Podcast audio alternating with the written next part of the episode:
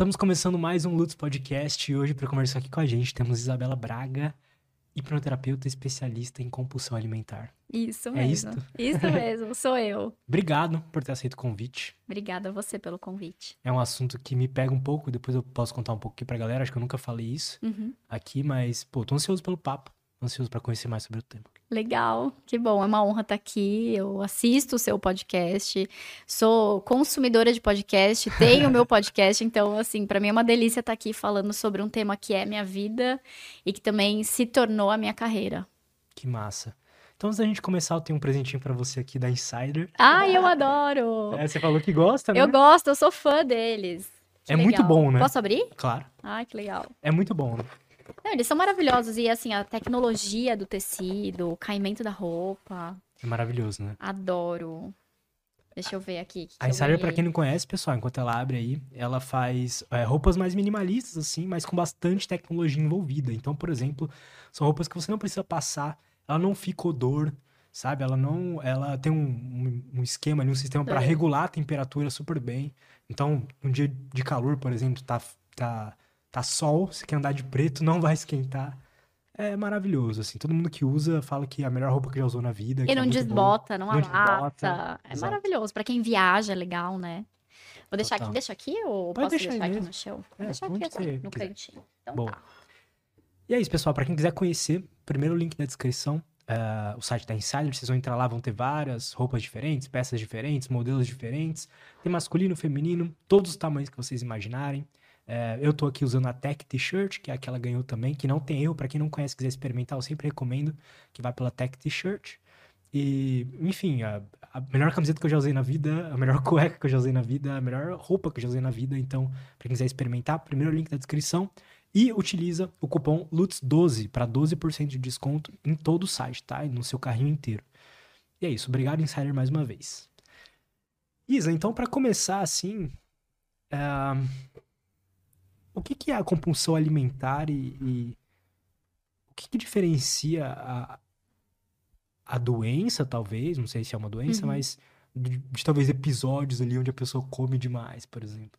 Excelente pergunta. Vamos começar então falando sobre o que, que não é compulsão alimentar, para depois a gente chegar na compulsão alimentar. Porque sim, compulsão alimentar é um transtorno psíquico, é um transtorno mental diagnosticado, né? Então tem algumas características, mas muitas vezes a gente confunde um comer emocional, um comer exagerado, um comer transtornado com compulsão. Então o que, que é um comer exagerado? Você vai lá, exagera, se sente culpado, come mais pizza do que deveria, come mais sorvete do que deveria, isso gera um certo transtorno, né? Comer transtornado, mesma coisa. Eu como alguma coisa que nem sempre é um exagero, mas eu como de uma maneira muito transtornada. Eu fico ruminando aquilo no pensamento, eu fico me sentindo culpada, às vezes eu até como muito rápido, porque é algo que eu me sinto, sei lá, às vezes eu acho que é um alimento gordo, um alimento calórico, e aí eu tenho um, um comer transtornado.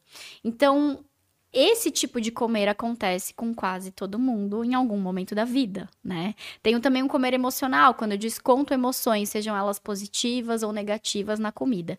Tudo isso são é, transtornos que trazem pra gente um certo nível de dor e que devem ser avaliados, mas não são doenças. O que é doença é o transtorno de compulsão alimentar. O que, que é compulsão alimentar? Basicamente, tem algumas características que a gente precisa avaliar. Somente um médico, nutricionista ou psicólogo pode diagnosticar uma pessoa com transtorno alimentar, né, que é uma doença. E tem uma característica que é um comer muito rápido, em até duas horas, de uma quantidade realmente muito grande de comida, que leva a pessoa até passar mal depois, ou que faz com que ela coma um alimento que às vezes nem ela tem tanta palatabilidade, tipo, ah, eu nem gosto tanto disso, mas eu vou lá e como muito, ou até alimentos que ela gosta muito, mas ela vai intercalando doce, salgado, e ela come uma quantidade realmente muito grande de comida. A gente tá falando aí de caso de pessoas que comem assim uma pizza inteira, dois potes de sorvete, comida do lixo, comida congelada. Caramba! Então é uma doença, não é um, ah, eu comi quatro pedaços de pizza, cinco pedaços de pizza e me senti culpado. Não, isso é um comer exagerado, transtornado. Então é uma doença que precisa de tratamento porque a pessoa não consegue se controlar. Ela tem um total descontrole do comportamento alimentar e ela come uma quantidade muito grande num curto espaço de tempo. Esse descontrole é, uma, é a característica principal, né? Imagino que a pessoa Principal. deva falar pra você, pô, eu não tenho controle sobre mim mesmo nessa hora. Parece que eu estou hipnotizada e não consigo me controlar. Tem uma vozinha que me leva a comer. Eu penso o tempo todo em comida. Acabo planejando a minha compulsão, porque geralmente acontece quando você tá sozinho, dificilmente acontece na frente dos outros. Mas é uma coisa assim que ela não consegue se controlar. É como se tivesse um diabinho aqui, sabe? Que é a compulsão que leva ela a ter esses comportamentos. Às vezes ela sai para comprar comida, porque na casa não tem. E ela tem ali um grande episódio de descontrole muito grande e que gera muito sofrimento. O quão frequente tem que ser esses episódios pra classificar? É pelo menos uma vez por semana. Mas geralmente quem tem compulsão tem mais de uma vez por semana. A gente tem níveis, né? Uma compulsão leve, compulsão média e compulsão grave. Compulsão leve, uma vez por semana. Compulsão média, não me lembro exatamente se são três vezes por semana ou mais. Compulsão grave, a gente vai até o infinito. Pessoas que têm várias crises por dia. Caramba. É um negócio sério, né? Às vezes eu recebo pessoas no consultório que falam assim: ai, Bela, eu sofro com compulsão. E a gente vai olhar e falar: não, não é. É um comer emocional, é um comer transtornado, gerador, precisa de tratamento, mas não é compulsão. Compulsão é um nível acima, é algo realmente muito grave que gera prejuízo em todas as áreas da vida da pessoa, não só financeira, como de relacionamentos. Depois a gente pode até falar assim, qual é a característica, né?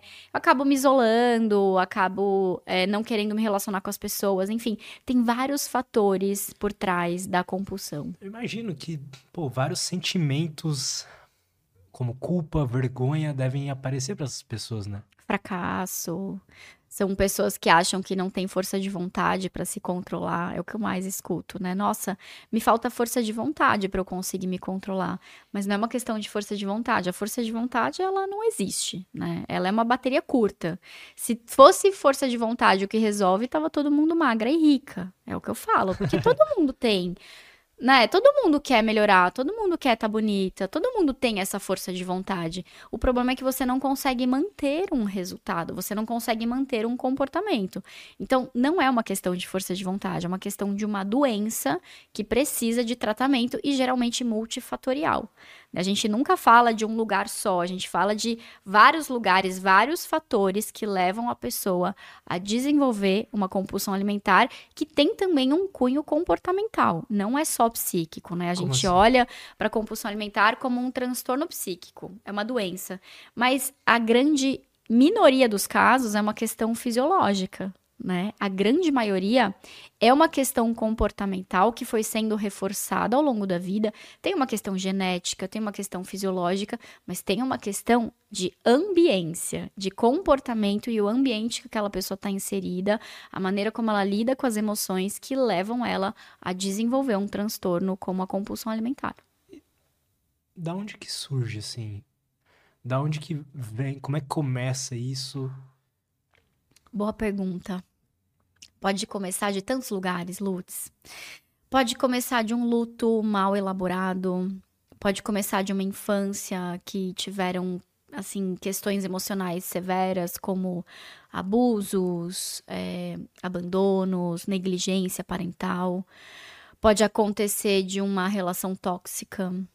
Assim, não tem muito como colocar, sabe, algo por trás da compulsão, mas a gente sabe que todas as questões emocionais mal resolvidas podem levar a um quadro de compulsão. Porque imagina o seguinte, Lutz, quando a gente tem um problema na vida, quando a gente está estressado, quando a gente vive um luto, a gente tem uma descarga de cortisol no cérebro, que é o hormônio do estresse. Quando a gente tem uma descarga de cortisol, o nosso cérebro ele busca prazer em algum lugar. Então a gente funciona com dor e prazer. Basicamente o ser humano é dor e prazer, dor e prazer. Total. A gente tem uma descarga dopaminérgica quando a gente sente prazer, né? Que é um neurotransmissor do prazer. A comida é puro prazer. Toda vez que eu como alguma coisa que é calórica, que tem gordura, que tem açúcar, eu tenho uma descarga dopaminérgica. Então, meu cérebro ele vai buscar essa recompensa o tempo todo. Se eu tenho ali questões da infância, questões da minha vida, um luto, uma emoção mal elaborada, uma história que gera conflito emocional o tempo todo, porque o que ficou no passado não está no passado, certo? Não existe diferença de tempo. A gente cria isso racionalmente para poder ter uma linha de tempo, mas para sua mente não existe. Tudo está acontecendo agora. Você fala assim: "Nossa, eu tenho medo que uma pandemia estoure". Começa a ficar ansiosa só de pensar. Isso não é futuro, é presente. Então o erro que a gente comete é assim: "Ah, o que ficou no passado está lá no passado". Total. Não está, é agora. Então esses conflitos que eu vivo no passado eles geram uma descarga hormonal. Eu começo a ter ali elevação de cortisol, de estresse, muda a comunicação dos meus neurônios e aí meu cérebro ele vai buscar prazer. Ele vai buscar prazer comprando em um clique, comendo algo calórico, é, jogando, né, ou bebendo. Então a gente vai buscar prazer de alguma maneira. Então a gente tem uma maior facilidade de desenvolver um transtorno quando a gente tem um maior nível de estresse.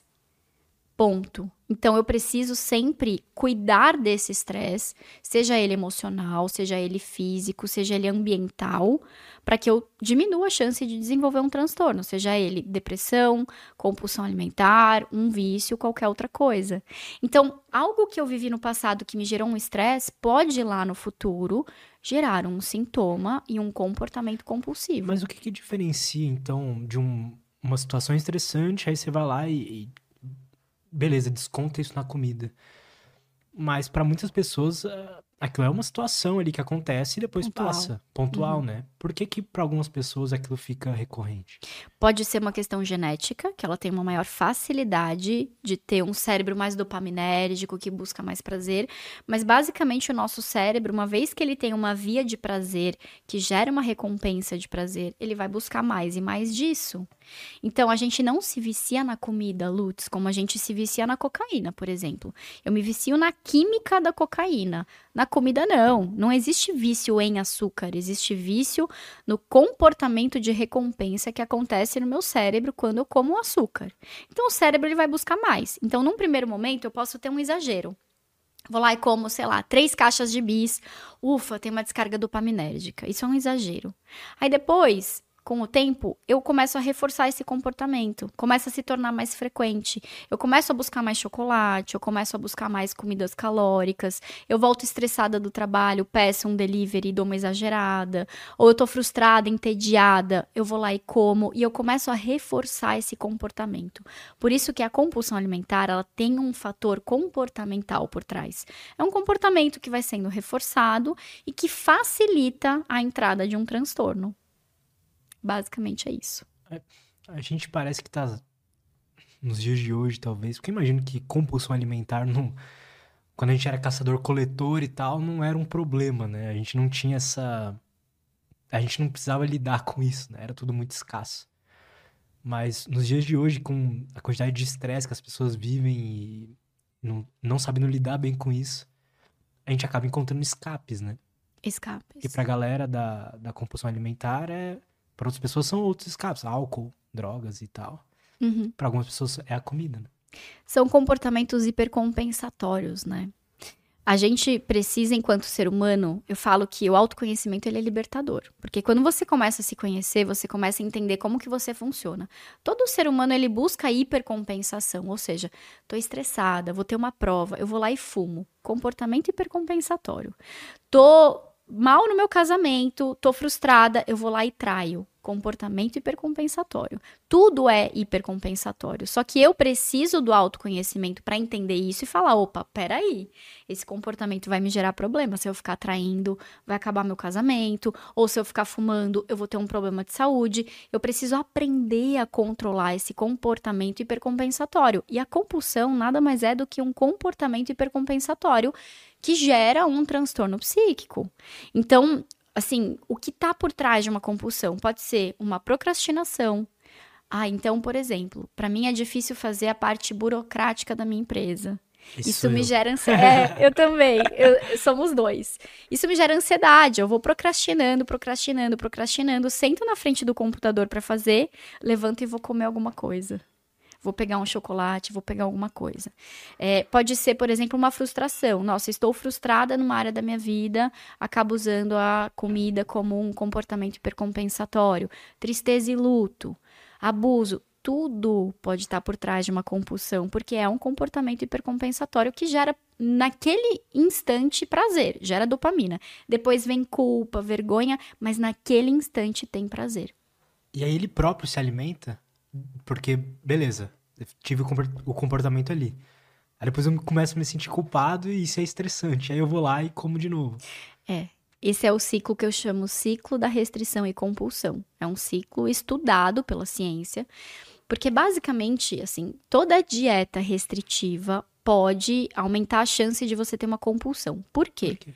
Porque basicamente, quando você faz uma dieta, você já fez dieta? Já, várias. Várias. eu também. Aí você pode escolher uma dieta, por exemplo, que você diminui o nível calórico, ou pode ser uma dieta que você diminui a qualidade dos alimentos. Então, assim, ah, vou, vou parar de comer carboidrato, uhum. né? Ou você diminui quantidade calórica. Só que toda dieta mais restritiva, ela gera um estresse no seu cérebro. Nosso cérebro, ele é primitivo, Lutz. Ele é ali da época das cavernas. Então, para o seu cérebro é assim, bom, precisamos sobreviver. Se começar a faltar, eu preciso estocar. Ponto. Como quando éramos coletores, a gente caçava, comia a maior quantidade que a gente conseguia para estocar aquela gordura, né? E sabe-se lá quando a gente ia ter outro. Então, quando existe uma falta, seja de quantidade ou de qualidade significativa, meu cérebro se estressa e fala: alerta, vamos começar a segurar. Num primeiro momento, você usa a sua força de vontade, você consegue fazer a dieta. Só que, quando você faz a dieta, você tem uma queda dopaminérgica, ou seja, você começa naturalmente a sentir menos prazer na vida. Por quê? Porque você diminuiu a fonte do prazer. Então não tem como, você começa a ficar com menos prazer, começa tudo a ficar um pouco mais cinza, tá? Chega um momento que você vai buscar prazer. Seu cérebro ele tá aqui falando assim: comida, comida, pizza, pizza, pizza. Já aconteceu de você fazer uma dieta e falar assim: vou cortar pizza. Você não para de pensar na pizza. Você fala: meu Deus, foi só começar a dieta que eu não paro de pensar naquele alimento. Exatamente. É o seu cérebro falando: alerta, precisa entrar comida aqui. E aí você não consegue manter isso por muito tempo. E quando você volta a introduzir esse alimento, você come de uma maneira muito exagerada. Você não vai comer um pedaço de pizza, você vai comer quatro, porque você tá há dois meses sem comer pizza. Aconteceu exatamente isso comigo, só que não foi com pizza, foi com hambúrguer. No ano passado. Eu fiquei dois meses numa dieta muito restritiva. Bas basicamente só. Tipo uma dieta de bodybuilder, assim, uhum. sabe? Bem chatinha mesmo com tudo. Comia até frango no café da manhã uhum. Uhum. e tal. E durou esses dois meses. Eu fiz isso pra competir na época jiu-jitsu, pra perder peso e tal. Cara, acabou a, a, eu precisar daquela dieta e eu fiquei uma semana comendo, tipo, o hambúrguer mais tóxico que você imaginar. Exato. Sem parar. E eu não tinha controle sobre mim. Exatamente. É isso que acontece. Então, o seu cérebro, ele tá lá falando, hambúrguer, hambúrguer, hambúrguer, você vai lá, come e você não consegue se controlar. O que, que acontece depois de uma semana exagerando? Você se sente super culpado. Você fala assim: meu Deus, eu sou um fracasso, eu preciso voltar a restringir, porque eu não tenho controle. Se tem disponibilidade, eu exagero. Aí você volta a restringir. Aí você volta a entrar nesse ciclo e não para nunca. Então a gente precisa quebrar esse ciclo. E como que a gente quebra? Não fazendo restrições. Porque é se eu faço né? restrições, eu aumento a chance daquilo se tornar exagerado. Claro que, vamos ser bem ponderado, que pessoas que têm uma compulsão severa, se ela tem uma quantidade muito grande, assim, disponível na dispensa de daquilo que ela gosta, ela vai ter uma maior chance de ter um exagero. Então não é falar assim, ah, deixa ali 50 caixas de bis que ela precisa se controlar. Não, eu vou deixar meia caixa para ela aprender a se controlar, mas eu não vou tirar a caixa. Eu não vou falar a partir de agora você não come bis, porque ela vai entrar nesse ciclo. Isso é interessante. Eu tava. Conhece o Sérgio Sacani? Não. Não. Ele é um. Ele é conhecido por falar de astronomia e tal. Ele tava bem obeso. E ele falava que ele não conseguia dormir se não tivesse coca na geladeira. Tipo. Hum. Então, se a pessoa não tem, vamos supor, as caixas de bis ali, ela começa a ficar ansiosa por não ter aquilo ali, né? Quando Exato. ela precisar, entre aspas. É. É. Então, assim, o caminho não é restringir. O caminho não é não comer. O caminho é você trabalhar os seus traumas, né, aquilo que você viveu no passado, trabalhar a sua ambiência, né, aquilo que você vive hoje, para que você consiga ter ferramenta interna de autocontrole. Porque você não vai eliminar, você vai aprender a comer de maneira natural. Eu gosto muito de um termo que é comer normal. Como que comer é normal é você aprender que quando você tem uma vontade zona, você vai lá e come. Quando você tem uma vontade média, você consegue ponderar se vale a pena. E quando a vontade é pequena, você se controla e fala: não, não preciso comer esse hambúrguer agora, posso deixar para depois. Isso é comer normal.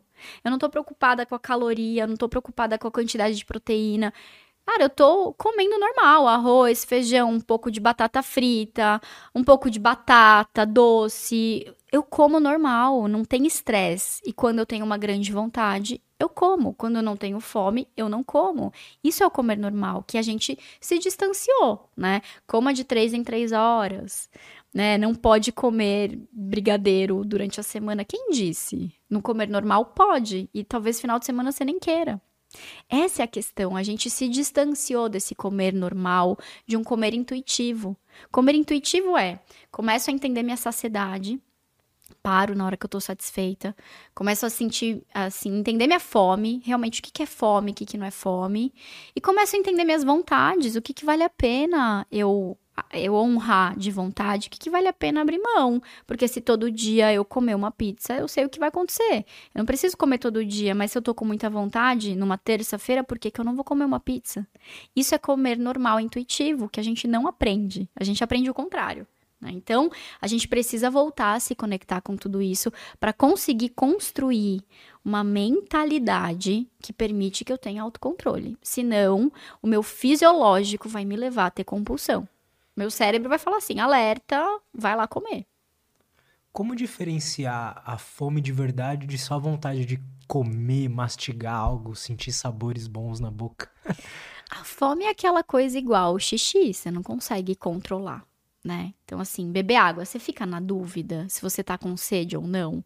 Você não fica com dúvida. Você fala, não, cara, eu tô com sede, eu preciso tomar água, né? A fome é a mesma coisa, né? Você não tem dúvida. Quando você tá com dúvida, é porque provavelmente você não tá com fome. Só que a gente começa a entender, né? Assim, ah, eu tô com fome, meu estômago tá roncando. Isso já é nível máximo de fome. Eu já deveria ter comido, porque se eu cheguei no nível do meu estômago roncar, é porque a chance de eu comer mais do que eu preciso vai acontecer. Então, eu preciso entender quando o sinal da fome aparece. Sinal da fome, poxa, eu começo a sentir fome, eu começo a sentir vontade, eu começo a pensar mais na comida, começo a me desconcentrar de algumas coisas, tô sentindo que mais um pouquinho vai ficar desconfortável. Isso é fome. Diferente da fome emocional, que eu tenho aqui um vazio que nunca se preenche.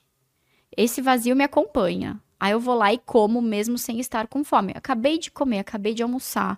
Vou lá e abro um pacote de salgadinho. Ou vou lá e como um sorvete. Isso não é fome. Isso é fome emocional. Que existe e não tem como eliminar.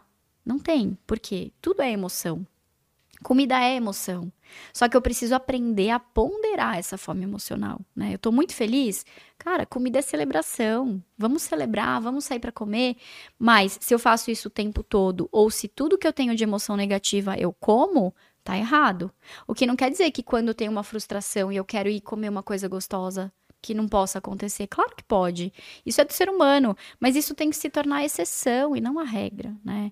A questão é que as pessoas elas não conseguem diferenciar isso, porque desde que a gente é pequenininho, a gente aprende a usar a comida como recompensa, né? Total. Ai, nossa, é, eu, eu fiz isso outro dia com a minha filha. Eu falei, gente, olha que loucura, né? Foi tomar vacina, dei um pirulito. Falei, gente, eu trabalho com isso e eu tô replicando um padrão. Mas porque é isso, a, a, o doce ele é recompensa. Então eu começo a entender e falo, não, tá tudo bem, eu só não posso fazer isso todo dia, mas nesse momento eu posso usar isso como recompensa, né? Só não pode ser sempre. Então eu começo a ter mais consciência disso e falar, não é que não pode ser recompensa, é que eu tenho que ser cuidadosa com essa recompensa. Existe Aconteceu comigo há um tempo atrás, uns um mês atrás. Tava num, tipo, uma semana ruim, assim, sabe? Aí chegou o final de semana, eu tava sozinho. Passei um final de semana sozinho. E eu simplesmente não consegui me controlar com comida. E eu misturava salgado e doce, é, exagerava no hambúrguer, por exemplo. Isso pouco tempo atrás. E, tipo, hoje eu sou um cara que não tem tantos problemas como esse Mas esses episódios acontecem. É ruim isso acontecer. Eu, por exemplo, era um momento difícil pra mim. Tava sozinho ali, tava uma semana ruim e compensei com a comida. E depois eu fiquei me sentindo muito mal com isso. Uhum. Como que a gente enxerga esses episódios, sabe? É Perfeito. preocupante? Como é que a gente interpreta isso? Eu gosto de falar que tem a visão da medicina, de um diagnóstico, e tem a sua visão do quanto isso gera dor, né? Então, se a gente for olhar pela Uhum. visão da medicina, né? Outro dia eu gravei um, um- Outro dia não, já faz um ano que eu gravei um podcast com a doutora Tassiane, que é uma endócrino. E ela trouxe uma informação que eu não sabia. Ela falou assim, Bela, hoje a gente considera que um episódio de exagero por semana é normal. Pode acontecer, tá? Agora, esse episódio, ele gera sofrimento pro paciente, então precisa ser tratado. Então, se você tá me falando, Bela, aconteceu, acontece uma vez por mês de eu ter um exagero, se tiver tudo bem, normal, pode acontecer, porque tem um- inúmeros fatores que levam você a ter esse exagero. Se isso começa a se tornar recorrente, gera sofrimento pra você, não tem por que não olhar pra isso, certo? Então, se é algo que gera sofrimento, que depois você fica tentando compensar durante a semana fazendo dieta, se você começa a entrar numa noia de que, nossa, aquilo foi errado, eu não posso mais comer hambúrguer, aí vai te gerar um transtorno psíquico, que é aquele pensamento dietista, de tem coisas que são proibidas, tem coisas que são permitidas, né? Começa a gerar um comportamento de tentar compensar, porque a bulimia não é só a purgação. A bulimia também é, por exemplo, ah, tem um episódio hoje, aí eu vou lá e tento compensar fazendo mais academia. Comportamento bulímico. Sério? Sério, tenho um episódio hoje e vou fazer jejum amanhã. Comportamento bulímico, isso é um transtorno. Então, se esse exagero gera culpa ao ponto de você começar a desenvolver outros comportamentos, precisa ser tratado. Se não, você eu fala. compenso no treino mesmo. Então, você fala assim: ah, não, só aconteceu, tá tudo bem? Tá tudo bem. Beleza, segue a vida. Segue a rotina normal no dia seguinte. Eu acho que eu já fui bem mais encanado com isso. Hoje, eu já, como eu falei, eu testei várias dietas, já tive vários problemas assim com comida. Foi depois que eu comecei a comer normal que passou, cara. É isso. É doideira. É comer normal. Quando. Eu, eu não sei se você sabe um pouco da minha história. Não, eu até ia perguntar, como é que você entrou nisso? O que nisso. que, o que que te motiva? Eu tive vários transtornos alimentares no começo da vida adulta, né? Eu era uma criança fora do padrão, mas eu não era gordinha. Eu era fora do padrão da minha família. Minhas primas extremamente magras e eu com o corpo que eu tenho hoje. Normal, mas fora daquele padrão. Então eu sempre cresci num lugar do tipo, cara, não, não- meu corpo não é o ideal, né? Minha mãe sempre muito vaidosa, preocupada com a imagem, então eu olhava aquilo falando assim, tá, eu tenho que ser meio preocupada com a minha imagem também, né? Década de 80, 90, iam pra spa, fazia dieta tal. E aí chegou um momento da minha infância que eu tava assim, sei lá, uns 2, 3 quilos acima do peso. Meus pais falaram assim, Bela, vamos fazer uma dieta? Vamos levar você num acupunturista pra te ajudar a perder peso. Só que não era eu que tinha trazido essa demanda, pra mim tava tudo bem. E eu comecei a olhar e falar: caramba, tem alguma coisa errada comigo, né? Eu preciso fazer dieta. Foi aí que começou um pensamento do tipo: tenho que tomar cuidado, né? Beleza, cresci, minha adolescência vivi no efeito sanfona tal. Aí chegou na vida adulta, entrei num relacionamento que eu era extremamente apaixonada e falei: meu Deus, eu preciso entrar no padrão. Porque senão esse relacionamento não vai pra frente, né? E aí eu comecei a fazer muitas dietas, comecei a fazer dietas malucas e comecei a desenvolver transtornos severos. Comecei com uma anorexia não específica, ou seja, eu não estava abaixo do meu peso, mas pro meu padrão de sempre eu perdi peso muito rápido. Isso é uma anorexia não específica. Quem olhava falava: "Você está ótima", mas quem me acompanhava sabia: "Nossa, Bela, você perdeu peso muito rápido", né? Dessa anorexia, eu comecei a buscar ajuda, porque eu percebi que eu tava entrando numa noia do tipo, não tempero a salada, não como salada de fruta porque é gordo misturar é, frutas. Comecei a perceber e fui buscar ajuda. Quando eu comecei a tratar a anorexia, eu comecei a desenvolver crises de compulsão. Porque eu tava restringindo há muito tempo. A hora que eu comecei a introduzir os alimentos, o que, que aconteceu? Comecei a ter crises severas de compulsão. Como que era esse momento? E quanto tempo você estava restringindo? Eu tava restringindo já há uns cinco meses, mas bem restrita. Jantava shake. Era assim, uma dieta de umas 800 calorias por dia por uns Caramba. cinco meses. É. Aí, comecei a ter crises de compulsão. Eu falo, né, que o pior episódio de compulsão que eu tive, eu tava sozinha em casa. Aí eu fui na feira, comprei 11 pastéis e comi 11 pastéis em, sei lá, 10 minutos. Por aí. Aí depois eu comi mais dois potes de sorvete. Então, assim, isso é uma compulsão. É um negócio totalmente descontrolado. Quando isso aconteceu, eu já tava tendo várias crises de compulsão. Quando isso aconteceu, eu falei, cara, eu vou morrer com isso aqui. Porque isso, meu, 11 pastéis mais dois potes de sorvete, eu vou ter um piripaque, né? Eu preciso de ajuda, senão eu vou morrer. E aí eu comecei a buscar mais ajuda porque eu também comecei a desenvolver bulimia. Bulimia purgatória, de ir lá no banheiro vomitar, mas também de fazer mais exercício, de fazer jejum no dia seguinte. Então, eu entrei num bolo, Lutz, mas assim, eu falava, cara, eu acho que eu vou ter que ser internada, porque comida, você não consegue falar igual cocaína, nunca mais coloco na minha frente. Comida Verdade. tá ali. Nunca tinha parado pra pensar nisso. É Verdade. uma loucura isso. Você fala, como que eu vou trabalhar esse comportamento com a comida se eu não consigo eliminar ela por um momento? Olha que louco isso. E aí eu comecei a achar que eu ia ter que ser internada. Bom, eu fui buscar um tratamento multidisciplinar, que é o padrão ouro, né? psiquiatra, uma nutricionista comportamental, que ela é especializada em transtorno, Fernanda Timmerman, minha nutricionista maravilhosa que é até hoje, e terapia cognitivo-comportamental. Fui buscar esse tratamento e foram quatro anos de tratamento, sem ter, assim, um resultado uau. Eu tive um bom resultado, mas chegou um momento que a Fernanda virou para mim e falou, Bela, chegamos aqui num limite, você vai ter que buscar outras coisas. Porque você já tá indo bem, mas você não tá em remissão, né? A gente não fala em cura, a gente fala em remissão, igual um alcoólatra. Ele nunca tá curado, ele entra em remissão. Você vai ter que buscar outras coisas, porque visivelmente tem uma questão emocional aí que a gente não consegue aprofundar, né? E aí ela que me deu o start para começar a buscar meditação, yoga, retiro, coisas além do tratamento. E foi aí que eu comecei a melhorar num nível assim muito rápido, né? O que, que se atribui a esses comportamentos, assim, esses os retiros e tal? O que que exatamente fez a diferença ali? Eu aprofundei o meu estado emocional e consegui gerenciar melhor o estresse.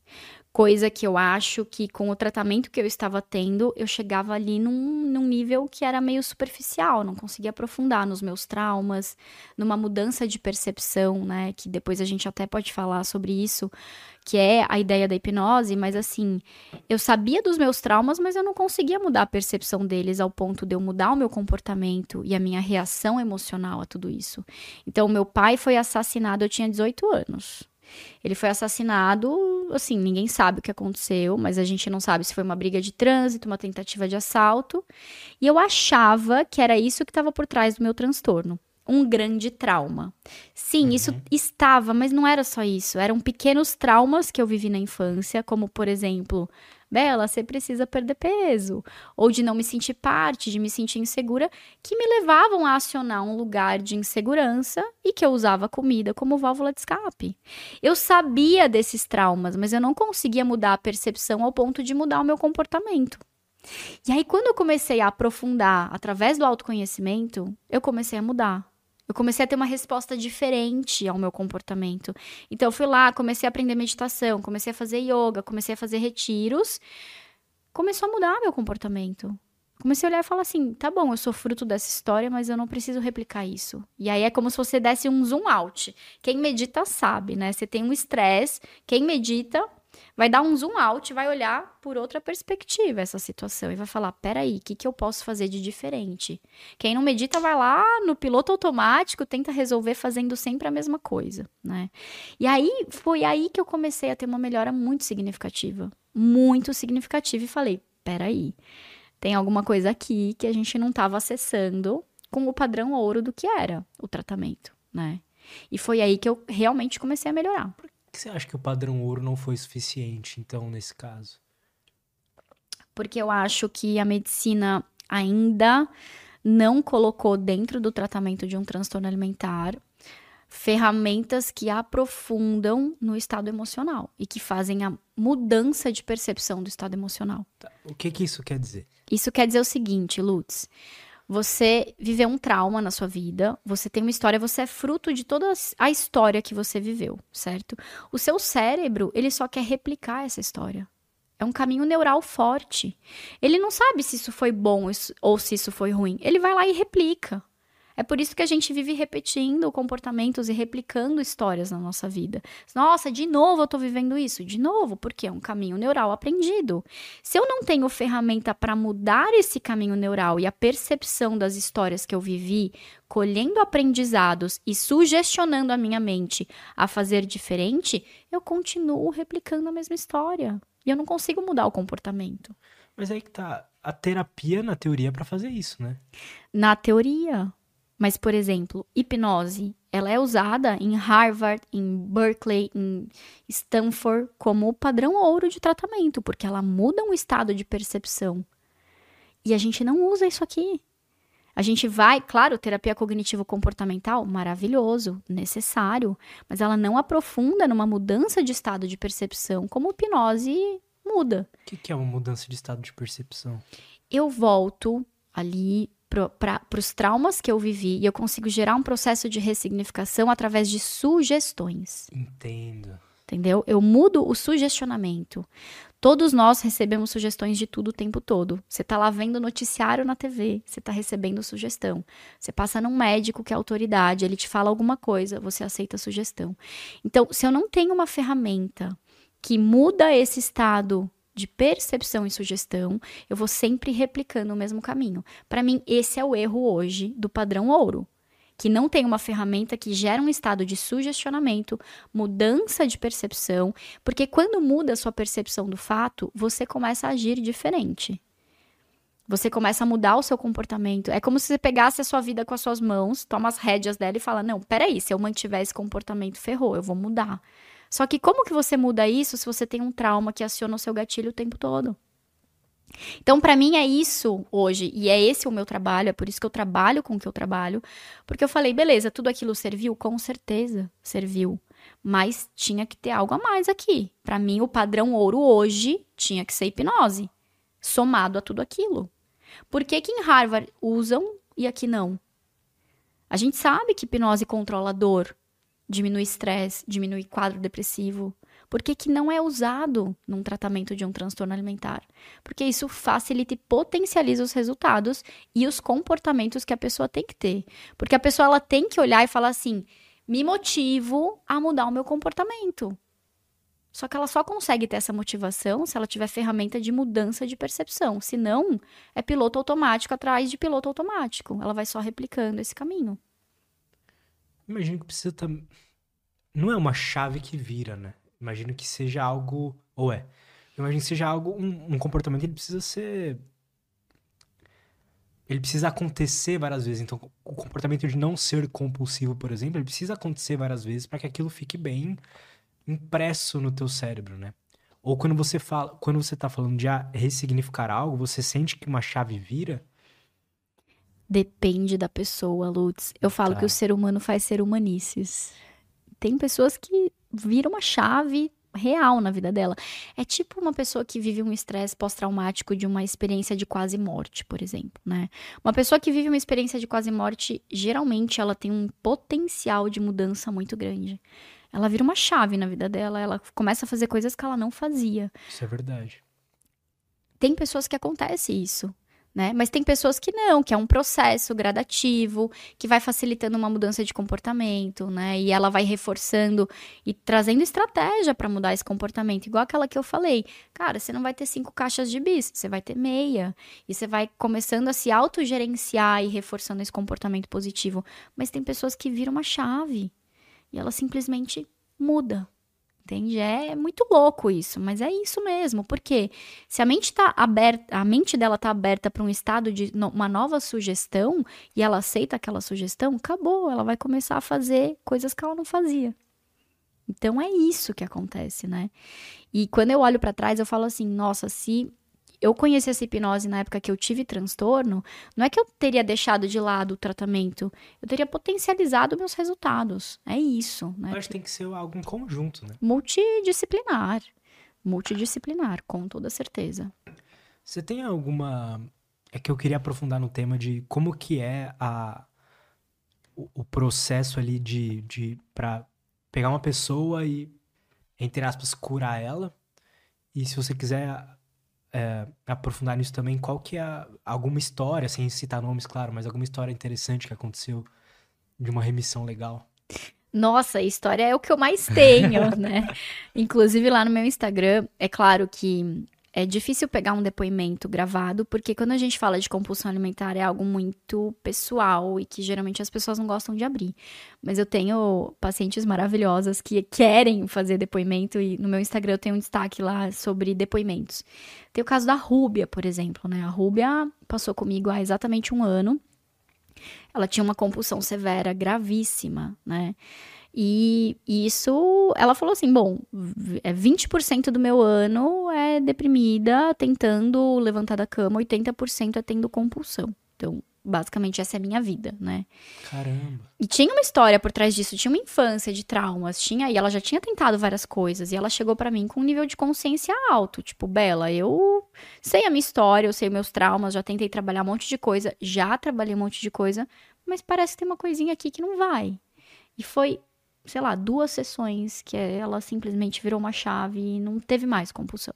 Assim, emagreceu 18 quilos em quatro meses, meu, abriu uma nova empresa, começou a movimentar um monte de coisa, melhorou o relacionamento. Isso mudou é uma doideira, né? a vida dela. Mudou. Porque mudou a percepção dos fatos que ela não conseguia mudar, entendeu? Ela tinha consciência, mas ela não conseguia mudar a percepção ao ponto de se automotivar. No fim das contas, é sobre isso. Eu me torno a minha própria terapeuta e eu começo a me automotivar na vida que eu quero ter. É isso que a gente precisa, e não alguém te motivando o tempo todo, né? Então, basicamente, o que acontece, né? Quando a gente olha, eu não gosto de usar a palavra cura porque é crime, né? Curandeirismo é crime, mas quando a gente olha e fala assim, bom, o que, que a gente precisa fazer para que uma pessoa que tem compulsão ou comer emocional transtornado, que, que, qual é a jornada dela para conseguir uma melhora? Primeira coisa é ela estar disposta e querer mudar, né? Então, a gente não consegue mudar uma pessoa que não quer. Tipo, você. Ah, ah, o meu tio aqui, ele tem, eu queria. que Ajuda ele. Ah, não dá. Hipnose é sobre motivação e comprometimento e vontade. Então, eu só consigo entrar no estado de hipnose, que é um estado natural, se eu tenho vontade e se eu tenho motivação. Acabou. É isso, né? É um estado natural, não é alguém que te hipnotiza. Então, se essa pessoa não tem vontade de mudar, não vai acontecer nada, né? Não vai acontecer nada. Claro, são pessoas que já tentaram muitas coisas, ela quer, mas ela tem dúvida se ela vai conseguir. Beleza, né? Eu falo, deixa comigo que eu te ajudo, mas você precisa querer mudar. Então, beleza, primeira coisa, ela tem que ter vontade. Segunda coisa, ela precisa entender os fatores que levaram ela a ter esse comportamento. Ela precisa entender e ter clareza da história da vida dela e por que que essa história tem um peso. Porque a gente releva as coisas que aconteceram. E eu falo, Lutz, que o caso mais difícil é aquela pessoa que acha que não tem trauma. Uma coisa sou eu que falo, Lutz, meu pai foi assassinado. Tá, essa pessoa a gente sabe que tem trauma. O mais difícil é aquela pessoa que chega com uma compulsão severa e fala: Mas eu tive uma infância ótima. Mas nunca aconteceu nada. Mas não é bem assim. Porque os nossos pais não conseguem suprir todas as nossas necessidades emocionais. Eles podem ser ótimos, mas eles não suprem todas as nossas necessidades. E eu preciso entender isso para entender que ficaram lacunas dentro de mim. Todo mundo tem as suas lacunas. E eu tento preencher essa lacuna de alguma maneira. Então eu preciso trabalhar o meu autoconhecimento e falar: meu Deus, meus pais foram maravilhosos, mas mesmo assim, eles trabalhavam muito, eu me sentia muito sozinha, eu me sentia às vezes negligenciada. Adulta hoje eu consigo entender que tudo que eles estavam fazendo era trabalhar para me dar o melhor. Mas e a criança? A criança se sentiu abandonada, não interessa. Né? Não é pegar a maturidade do adulto, é pegar a criança. Será que todo mundo é meio traumatizado? Todo mundo, não tem jeito. Não tem jeito. Todo mundo tem seus traumas. E esse trauma através do amor é o que mais acontece. Ai, mas eu trabalhei pra te dar a melhor vida. Tá, mas cara, e quem que tava comigo durante o dia? O que, que é a melhor vida, né, pra uma criança? Às vezes é só estar com o pai dela. E Lutz, e é muito louco isso, né? Porque eu falo assim, eu recebo pessoas, por exemplo, que vieram de uma família muito pobre e conseguiram superar isso, enriqueceram, e elas falam assim: "Nossa, Bela, eu carrego um ressentimento, né, da minha família, porque assim, eles não conseguiram me passar essa motivação para ganhar dinheiro, eles eram muito escassos. Beleza. Aí eu recebo pessoas que são herdeiras e falam: "Eu carrego um ressentimento da minha família porque eles sempre tiveram muito dinheiro e não me deram motivação para fazer meu próprio dinheiro". Que doideira. Cara, tudo pode ser um trauma, dependendo da minha percepção, né? Então, eu posso ter tido a melhor família que me deu independência, que me deixava livre, brincando, mas eu tenho minha percepção daquilo e falo, nossa, eu deveria ter sido mais podada, porque hoje eu quero fazer tudo que eu gosto, entende? Então, todo mundo tem seus traumas. E dependendo das suas experiências, isso pode gerar um problema ou não. E né? como é que você vai fazer? Você entrevista a pessoa, vai tentando É. puxar? Primeira coisa, né? Eu faço um primeiro encontro que eu chamo de análise de caso. Um encontro que dura aí umas duas horas. A ideia é a gente se conhecer, né? Criar a conexão e eu mapear a história da pessoa, né? A gente precisa mapear os gatilhos que, que levam ela a ter a compulsão. A gente precisa mapear os traumas que ela sabe que ela tem e os traumas que ela não sabe que ela tem, que podem sim influenciar nisso tudo. E ela precisa entender sobre o meu trabalho, ela precisa experimentar, porque se hipnose é sobre motivação e comprometimento, ela não pode ter medo, ela não pode terceirizar também, falar, te pago, você me trata. Não é sobre isso. Então ela precisa entender como funciona a ferramenta, ela tem que sair com exercício, ela- às vezes eu dou um livro para ler, pra gente se preparar para começar esse tratamento para ter resultado. Então não é, ai, Bela, quantas sessões? Sei lá. A gente precisa mapear, olhar, ver a demanda emocional, ver o que, que você já tentou fazer que não resolveu, ver o que, que você fez e resolveu. Cara, cada um é único, né? Mas, basicamente, a gente mapeia e entende o que, que eu preciso tratar. Por onde que eu preciso ir para que essa pessoa se automotive a mudar esse comportamento? Para que a gente limpe um pouco essas histórias que estão gravadas, gerando gatilho, e mude essa percepção de todos esses fatos. E ela se torne a própria terapeuta dela, de se automotivar todos os dias a fazer diferente. Basicamente é isso. Uma pessoa que se identifica com o que a gente tá conversando aqui, o que, que você diria pra ela? não desista. Seja inconformada.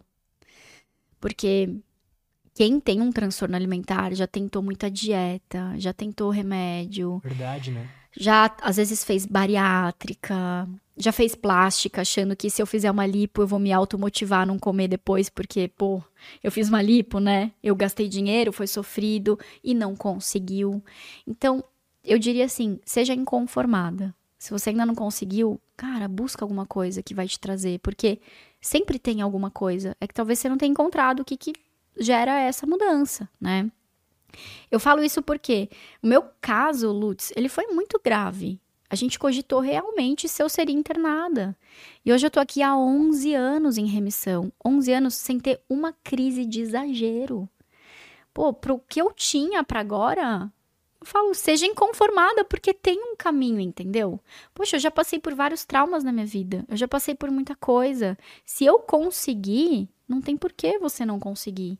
Então, seja inconformada e seja você a, a, pessoa que busca, sabe? Porque às vezes eu recebo, ai, a, a minha filha tem isso, você ajuda a minha filha?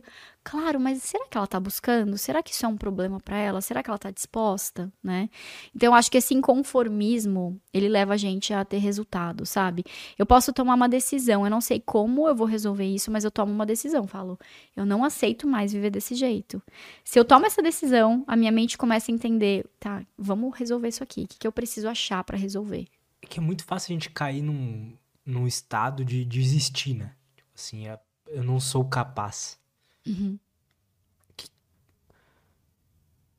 Como a- voltar a acreditar, sabe? De que é possível. Ótimo, se inspirando em pessoas que conseguiram. Porque se eu não consigo me inspirar na minha própria história, porque eu tive várias derrotas, eu preciso me inspirar em quem já fez essa jornada. É por isso, né, que eu, eu acho assim, eu acho que tem um fator fundamental para os resultados que eu tenho, que é esse fator inspiração, né? A mulher que ou o homem que senta na minha frente e me conta a história dele e eu trago uma ferramenta, mas eu falo, eu já passei por isso. Então, se você não sabe, se você não se motiva, olha para minha história e se motive pela minha história. Né? Você, por exemplo, sei lá, se você se inspirou em alguém para montar o podcast ou para fazer seu canal no YouTube, você passou por várias adversidades, mas tem alguém que você olha e fala assim, cara, se essa pessoa que conseguiu. Isso faz muita diferença. Faz muita diferença, né? É o que a gente chama de mentor, é uma pessoa que você olha a trajetória dele e fala, ele já trilhou esse caminho. Então, se inspire em alguém que conseguiu, porque se essa pessoa conseguiu, tem um caminho ali que você também pode conseguir, né? Porque a maioria são mulheres, você acredita? É uma coisa uh, biológica ou é social. social. Primeira coisa é que não são só mulheres, isso é uma, né, existe um preconceito aí e existem muitos homens com transtornos alimentares, inclusive gays, porque existe uma questão muito forte de uma falta de acolhimento, né, de um, de um isolamento, de um preconceito, de medos. Então, sim, a gente tem um quadro cada vez maior. Mas mulheres, porque existe um fator social da, do padrão estético de beleza que é imposto pela sociedade. Então, nós mulheres, desde pequenas, vemos filmes da Barbie. E a gente uhum. acha que tem que ser aquilo, né? Agora que isso começou a ser desconstruído, mas ainda existe muito. Então, esse padrão estético da beleza leva a mulher a querer entrar num padrão que não é o dela. E ela vai buscando coisas que são radicais e que machucam e que geram um transtorno. Eu vejo muitas mulheres próximas, inclusive, sofrendo para tentar ficar parecido, ficar com o corpo na vida real parecido com o corpo daquela, sei lá, influencer ou sei lá, que modificou a foto ou tem um filtro. Fez uma lipo. Uma pose específica. É, é. é um perigo, né? Eu sou mãe de menina. Eu olho assim Quantos no Instagram, seis anos. Cara, é uma loucura, porque eu olho os filtros e falo, gente, isso aqui vai ferrar. E já está ferrando a cabeça das adolescentes que acham que tem que estar num padrão porque, nossa, eu acordo, eu não tô com a cara bonita igual ela tá, mas ela tá com filtro ali, né? Vai ver ela acordando pra ver se ela tá bonita desse jeito. Então, ao mesmo tempo que hoje a gente tem mais consciência do padrão estético, a gente tem um outro lado da mídia social que ferra tudo isso, né? Que é o padrão dos filtros, das influencers que estão fazendo dietas absurdas, que tem compulsão alimentar. A gente vê a Gabriela Pugliese, por exemplo. Sabe quem é a Gabriela Pugliese? Não. Uma influencer bem famosa. Só sei que ela é muito famosa. Eu acho que ela estava mais famosa, sei lá, uns 10 anos atrás. E ela, depois de muitos anos, ela abriu o jogo de que ela tinha transtornos alimentares severos. E ela pregava uma vida saudável alimentar e ela não tinha, né? Então, Isso assim. É um problema é... das redes sociais mesmo é um problema, é um problema muito sério, né? E, e para as adolescentes hoje, tá ainda maior, por causa do TikTok, do Instagram. Então você vai lá, coloca um filtro de um olho que fica mais puxadinho, que é mais verdinho. Só que quando você se olha no espelho, você fala: caramba, eu sou horrorosa, né? Então isso é um grande problema e vai estourar lá na frente, com toda certeza. Que, que cuidados você diria para, sei lá, talvez uma mãe que tem uma, uma filha também? Você acha que ela deveria tomar? Primeiro, se trata você.